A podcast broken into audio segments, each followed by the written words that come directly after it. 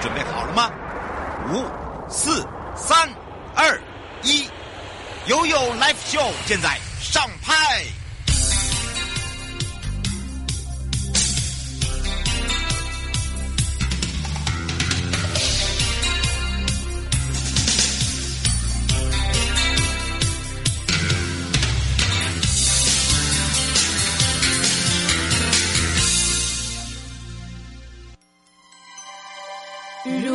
用寂寞当作远行，用这一段时间拿来当作半径，在这属于自己的长假里，啦啦啦啦。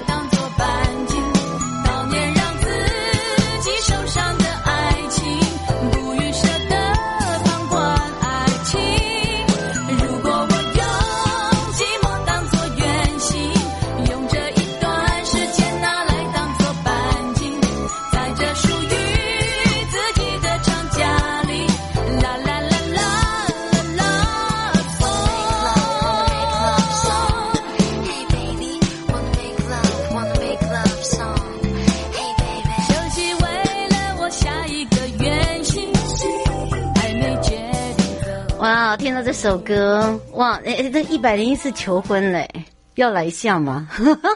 好，再度的回到了 You Life Show FM 零四点一正声广播电台，陪同大家。刚刚听到那个是中文版哦，但是呢，其实诶，最近有蛮多的哦，这个应该是说，呃，应该外国歌曲翻成中文歌曲。然后呢，也蛮多的抖音里面把一些老歌哦变新唱，真的很厉害，而且呢，把它翻唱的更发扬光大。好，当然呢，这时候回到了我们的现场。今天呢，回到了是我们的生活法律生活法庭。那么今天要带大家也是来到了台北地检署，呃，要来解决大家国民法官的问题。对，说到了国民法官，我们刚才在这个十二点的时候有跟大家聊到了哦，就是让大家清楚一下，就是说，呃，第一个案件来做判决的时候，其实有很多人的一个想法。那么在节目里面也跟大家聊。那今天的台北地检署陈品瑜检察官哦，今天也要来跟大家聊到，就是国民法官的心智啊，因为呢，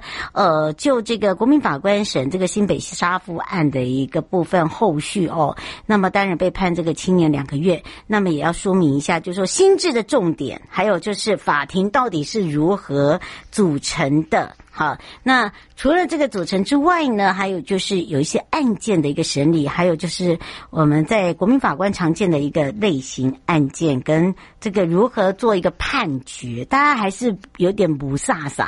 那么还有就是在于，就是说国民法官的一些保护哦，还有就目前的一些案件呢，是适用在国民法官的哪一些心智？那还有没有针对一些的相关法则？还有就是给予的一些保护？还有就是说。好，现在新之后呢，这国民法官要做的哪一些事务？那包含了国民法官要审哪一些法案？哈，还是有些人会有点不飒飒，所以今天要来跟大家说到。那我讲到的就是在这个国民法官这个家暴杀夫判决哦。那刚当然有一些这个大家看到这个出炉的时候，嗯，就在处境上面，还有就是哦，这个结果哦，没有大家所想象中的这么的理想。好，待会回来的时候就要好好跟大家说了。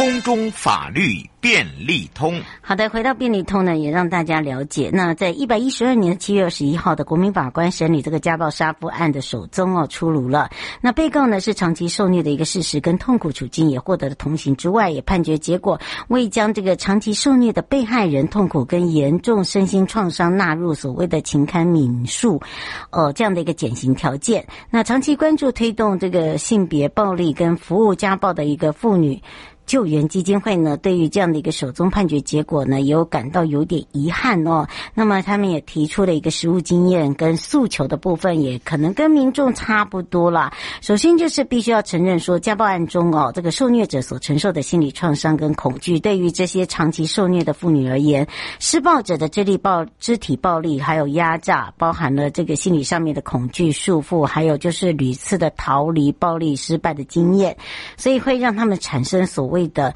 习得无助感，好难以相信说，哦，这个专业人员跟社会资源的一个帮帮助之下，那么也更难以相信自己有这个能力可以呃脱离这个暴力的一个处境。那么在这个案件中，因为被告的一个长期受虐哦，没有办法反击，最终就是选择很极端的手段，就是杀夫。那么我们必须要理解，就是说，在长期受虐妇女所受到的一些心理压力跟恐惧，那当被告案件发生。呃，这个所谓的受虐逃离到姐姐家没有找到，呃，还是被找到，而且还被呛说不是你死就是我活的同时，他可能就是听到死亡这两个字。好，因为当我们在接触的时候就发现了，那对于自己跟家人的安全，他就会觉得很恐惧。好，在这样的一个状况之下，他或许说只有他先生死亡，好，才有办法保住他的家人、他的孩子。所以呢。终究哦，在长期的受虐的噩梦哦，并不是支持跟鼓励暴力的行为哦，这要先讲，而是你要从受虐妇女的角度去理解他们的经历跟极端的困境，因为他没有这样子做，因为他想不出方法。好，那被告的困境呢？啊，还有就是被迫的选择，从被告的家人作证、社工的报告都可以很明白的显示。但是这样的一个心理状态，并没有得到所谓的判决充分理解跟考虑。所以在法官跟国民法官们判决理由，认为说被告长期受到这个。呃，家暴是值得同情，但是没有符合所谓的情堪悯恕的一个减刑必要。那这可能也反映出法官跟国民法官在审理家暴案的时候，对于受虐者的心态跟创伤状态，还有就是认识不足。我们可以用这样子来形容，就是说你没有真的很了解这个。呃，为什么会有这样子的一个家暴情形？这个家暴情形已经长达多久的时间了？那家暴案件呢，一般跟杀人案件哦是不一样的，这可能要说明一下哦，因为涉及到的就是性别暴力的议题，还有父权文化之下对于妇女角色的一个诠释，还有就是受虐者长期受到一个深创的一个情况。如果说法官跟国民法官呢，欠缺这些训练跟性别的敏感度，他就会忘记。也不会去注意到这样的一个流程跟状况，就是当事人的情况。好，那这个案件也提醒我们，必须要加注的去关注所谓的家暴问题，尤其是说受到这样的一个高压，呃，这个压榨啦，还有就是呃长期的一个这个这样的一个状况之下，如何去呃这样的一个呃理解。好，当事人的一个这个当时的情形，好，人事物发生的情景，所以我们常常在讲，单靠这个所谓的法律手段或者是庇护所、社会资源并不足，因为呢，你还是要被抓回原生家庭。好，所以呢，基本上呢，碰到这个状况状况之下，当事情发生的时候，就是当事人，好，他必须要长期的，就是呃，社工的一个支持跟陪伴。然后另外一个就是说，如何协助获得、争取呃施暴者各种形态的一个呃离开的成功经验，好减少他在心理中的有绝望、无助感，好缩短他们就是被控制的时间。第一个呢，就不会那么的怨恨深。好，那慢慢的呢，去提升他自己的一个在外能力，他才有办法强大他自己的力量，才有办法重建他的自信跟生活。好，那当然，这起案件呢，怎么样来去呃，这个通过共同努力，然后建立一个公平、平等、尊重的一个状况，我想这个是需要。大家一起来努力的，因为很多案件不是我们当事人或者是当事的呃检察官或者是国民法官法官他可以理解的。当你要去参与这个案件的同时哦，其实呃就有如呃这个有一些谏言呐、啊，譬如说这个家暴的一个杀人事件在审判的时候，你要强制。引入的是专业证人，所谓专业证人就是纳入所谓的他了解他整个的事件过程。好，或甚至呢是专家学者哦，他可能是呃精神科医师，他可能是呃这个心理师等等。哦，对于这个情感敏恕哦，这个减刑条件要更多的了解他的这个刑度，包含了他达到某些程度。那再来就是审理这个家暴杀人案件的司法人员要具有创伤知情的知识，还有性别的敏感。哦，从被害人的观点、女性的观点看暴力历史的脉络，才因为它不是才单一事件哈，那这个时时候就会追溯到他原本在这个家庭所扮演的角色，他所所处于的时间有多长等等，还有就是全控反复受暴行的一个案件。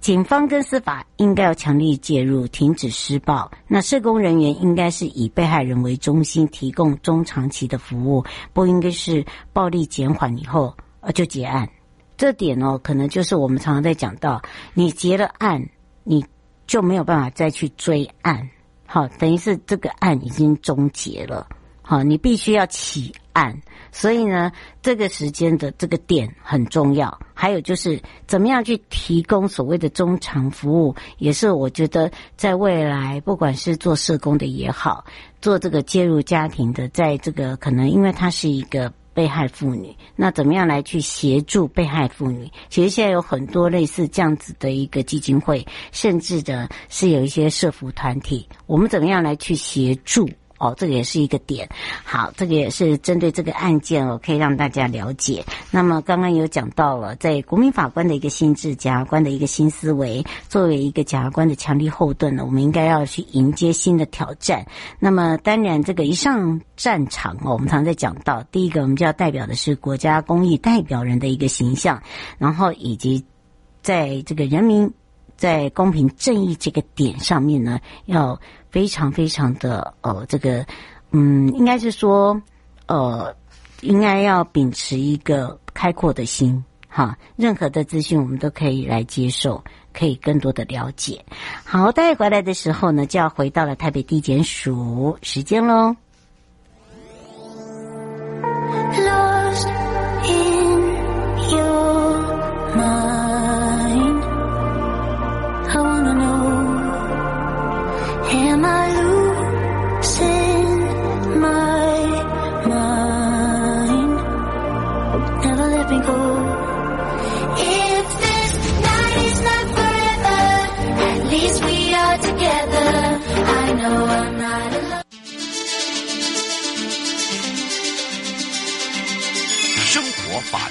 Go Go Go，你我生活的好伙伴，我是你的好朋友哦。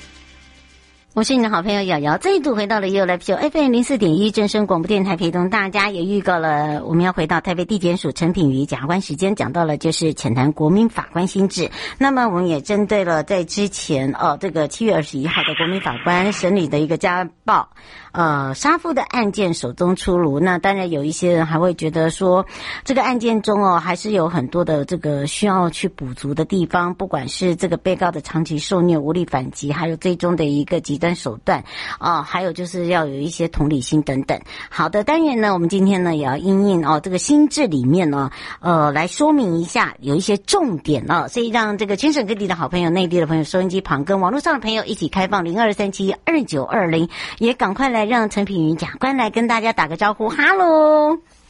哈喽，瑶瑶，各位听众朋友，大家好。是，当然呢，今天呢，我们要赶快来让我们的品瑜检察官来跟大家聊到了啊。那么也针对这个国民法官的一个心智重点，对不对？嗯，对，就是目前呢，因为国民法官心智已经上市嘛，那大家都有看到陆陆续续有一些国民法官的案件已经判决出来了，所以想跟大家就是简介一下国民法官他的。心智有什么特色？第一个就是合审合判，合审合判就是国民法官会跟职业法官一起判决。那第二个就是个案的选任，每一个个案呢，我们都会重新选任一批新的国民法官和职业法官一起判决。那另外就是国民法官是针对比较重罪的案件，等下会跟大家简介说什么样的刑事案件呢会适用国民法官的一个制度。嗯，那再来就是呃比较呃法律方面呢，就是说我们一般的案件基本上我们卷证是起诉的时候检察官就会送给法官看，但是在国民法官的心智里面呢，因为为了避免说呃职业法官有优于国民法官的资讯，所以呢呃在卷证的方面呢是等到整个。呃，审理的程序才去做市政的开始。嗯，那、啊、另外就是呃，国民法官他也门有罪的门槛也比较高，然后也有分阶段执行不同的制度。是，所以这里就会听到，就是我们刚刚在帮忙哦，这个听众朋友解释，国民法官在法庭哦，他他的组成是一个非常特别的，对不对？对，就是国民法官，他基本上就是由三个职业法官跟六个国民法官来组成这样的国民法官的一个审理线。那当然还会另外再抽选呃一到四个备位的国民法官。嗯，跟大家简介一下，就是说我们要怎么样才能当国民法官呢？今天只要基本上你是满二十三岁，而且你在就是那个法院的辖区有涉及超过四个月以上，其实跟投票权蛮类似的哈。就是只要有有这样子的一个资格呢，基本上就有可能会被选任成国民法官。像国民法官也会排除一些消极的。呃，资格，例如说，呃，他这个本身这个人，他有涉及刑事案件啊，或者是他的心智程度不适合，呃，做国民法官。例如说，还有受到监护宣告、辅助宣告啊。另外，他的教育程度，我们要求说，国民法官要有受过国民教育才可以当国民法官。那另外就是，呃，也怕说国民法官跟这个案件本身有一些关系，证人、被告，嗯、对对，一些关系难以期待说他可以公平的。行使他的职务，那在这些因素的话呢，就可能会造成，就是我们就不能当这个案件的国民法官这样。嗯，另外有一些特别的职业，像是呃本身就是律师、司法官、警察这些，本来就有在接触刑事案件，因为呃我们国民法官的制度就是希望选任一些比较呃庶民来参与审判嘛，所以就会排除一些本身具有法律专业的人。嗯，是我现在想请教一下，国民法官是呃由这样子来做选择，由人民啊、呃、来用抽签然后再审。那请问一下，他想问一下，就是在我们的法官跟检察官也是一样吗？也是抽签这些吗？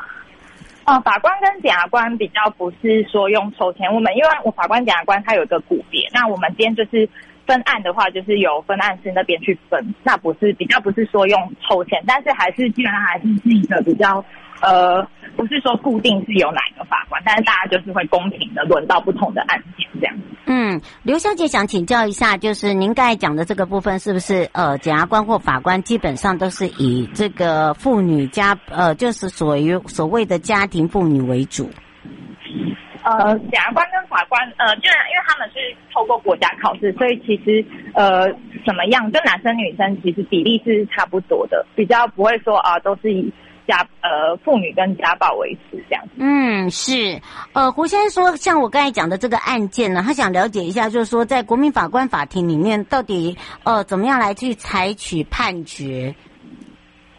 呃，就是在国民法官怎么判决呢？其实就是。他的权限就是跟职业的法官是一样，不会说因为啊职业法官他就有比较多票或怎么样，他们是其实在整个审理程序是平等的，就是一起认定事实跟适用法律。但等到辩论终结之后呢，就是职业法官会带国民法官一起讨论。那我们这个法律的用语叫做评议，好，就评议就是决定说这个人是有罪无罪，跟判有罪的话，我们要判他多少的刑度。嗯，那如果要判有罪跟不利于被告的认定的话。法律规定是一定要一位职业法官跟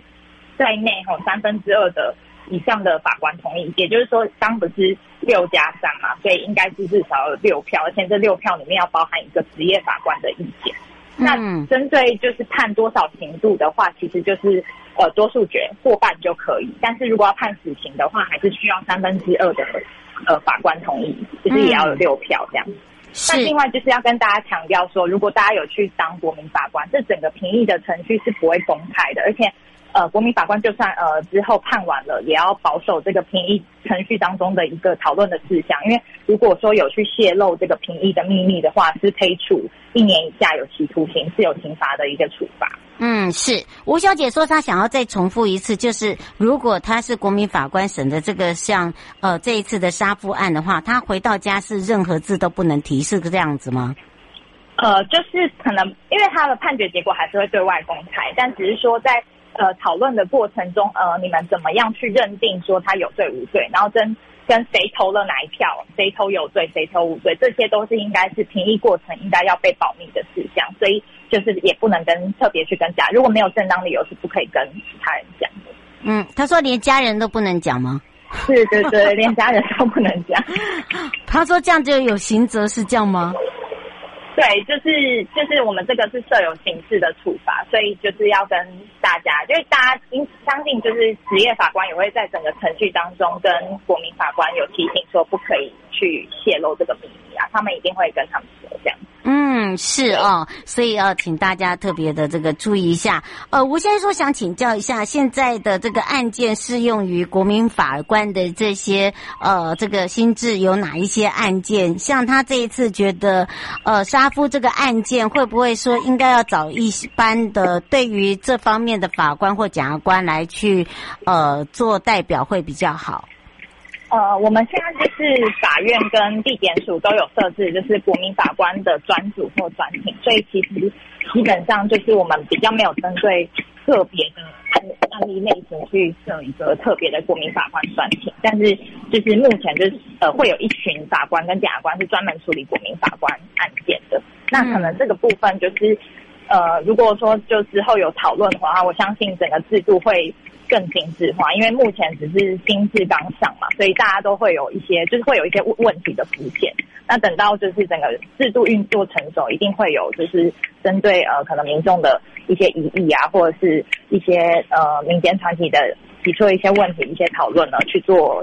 进一步的一个改变跟改革。嗯，他说可以审理哪一些法案呢？嗯、呃，针对国民法官案件，目前的制度是故意犯。犯罪，然后导致死亡结果，例如说，就是最简单就杀人嘛。但另外一种就是有包含说，像是酒驾，我故意酒驾，可是我把人家撞死了，那这个也算是故意犯罪，然后导致别人发生死亡结果。或者比较常见就是呃伤害啊、重伤害啊、致死啊，然后还有竞诉致死等等。好，这个都是呃在目前呃亲制之下有适用国民法官的案件。那一百一十五年一月一号还会再施行。下一下一个阶段，下一个阶段就是针对最轻本刑十年以上的犯罪呢，就会都适用国民法官。所以现在还是比较少的，等到一百一十五年一月一号就会扩大成最重最轻本刑是十年以上有期徒刑，就会。适用的国民法官的性质。嗯，是苏小姐说，可不可以建议一下，就是在呃审理这个国民法官案件，尤其是对于家暴，应该是要比较呃小心谨慎，以及呃任用的检察官或法官应该要再做一个选择。嗯嗯，这个部分可能就民众都有表达，就是各种不同的声音。那我相信就是。在在整个就是司法行政上面，会就这个部分去采纳这些意见，这样。嗯，这个这个可能请苏小姐他们哦，这个就是麻烦，这有类似这样的一个意见哦。其实我们大家都有听到了哦，就是说，呃，我们怎么样去把这件事情做好，对不对？然后呢，让让大家可以就是觉得说，哎，我们既有呃这个专业，也了解，哎，这个这个整个过程中，可能跟一般的这个杀人案件不大同。当然，当然这个也会有所谓的下一。阶段了，所以大家不用这么急，对吧？对对，就是现在，就是我们其实就是这个制度刚推出，所以大家都在摸索中，就是都会想要说，那整个让怎么让这个制度更完善这样。嗯，我先说，如果说杀人案件里面，呃，这个审理，呃，这个判刑哦，呃，然后呢，这个呃加以重刑或者是减刑的话，那如果对这个有意见的话，当事人可以上诉吗？都都可以，就是我们就是他，就算是国民法官做出的判决，他基本上就只是说他的整个审理的程序比跟一般的刑事事件不一样，但是他的上诉权啊，还有对被告的保障都不会比原本的呃一般的刑事案件少，就是一样都可以上诉。那上诉的话，可能就就不是不再适用国民法官，但当然呃上级审对于国民法官的判决，他是要在一定的条件之下才能够去推翻。嗯，是哦，这个是提供给大家，也让大家比较明了。最后，有没有特别补充的地方？哦，对，就是要为了鼓励大家要来当国民法官，其实我们的法律有明文规定，要给国民法官一些制度上的一个保护，就包含说，如果你今天要当国民法官的话，那你的呃工作的单位是依照法律规定是要给你公假，而且不可以因为你去当国民法官，然后就对你做任何的呃扣薪啊，然后或者是说呃。就是做呃解雇等等不利的处分。那另外就是说，国民法官的个人资料呢，它是就是我们都会非常严格的保护，不会让就是呃当事人去知道说，哎，国民法官住哪里呀、或或者是因为这样子然后去接触或恐吓国民法官。那还有包含说，法律也有规定说，呃，禁止说就是当事人哦，或者是辩护人私底下去接触国民法官，或去刺探国民法官应该要保密的一个事项。那另外就是，如果说有呃个案上面国民法官遇到什么样的状况，好让他就是人身安全有受到危险，或者是说他没有办法，因为因此没有办法做公平的审判的话，也可以请呃呃辩护人啊、法官啊、检察官都可以申请法院呢对国民法官做一个呃必要的保护措施。那这个保护措施就没有特别明定，就是看当时遇到的情况，只是说法律有这样子的规定，所以就鼓励大家说就是。呃，被抽到的话，就是还是尽量来当国民法官，那就让我们整个制度就是可以实现说国民参审的精神。嗯，是，也要非常谢谢台北地检署陈品瑜检察官哦，陪伴我们大家更多的了解。那我们就要下次空中见喽。好，谢谢，谢谢大家。嗯，大概一点半呢，法务部保护司保护您直播时间到喽。全民防诈，阿 Sir 来了。大家好，我是台北市大安分局分局长王宝章。遭诈骗不分年龄层，要小心，提高警觉，保障自身财产安全，别被高获利的诈骗手法骗了。审慎判断投资管道，确保资产安全。开心买卖货品要警惕，一夜市广告被骗，损失很惨痛，请慎选有交易支付平台的商家才安心哦。投资股汇市赚钱机会难得，心动时要小心，要多花点时间确认风险，保护自己的钱财。台北市大安分局关心您。各位亲爱的朋友，离开的时候别忘了您随身携带的物品。台湾台北地方法院检察署关心您。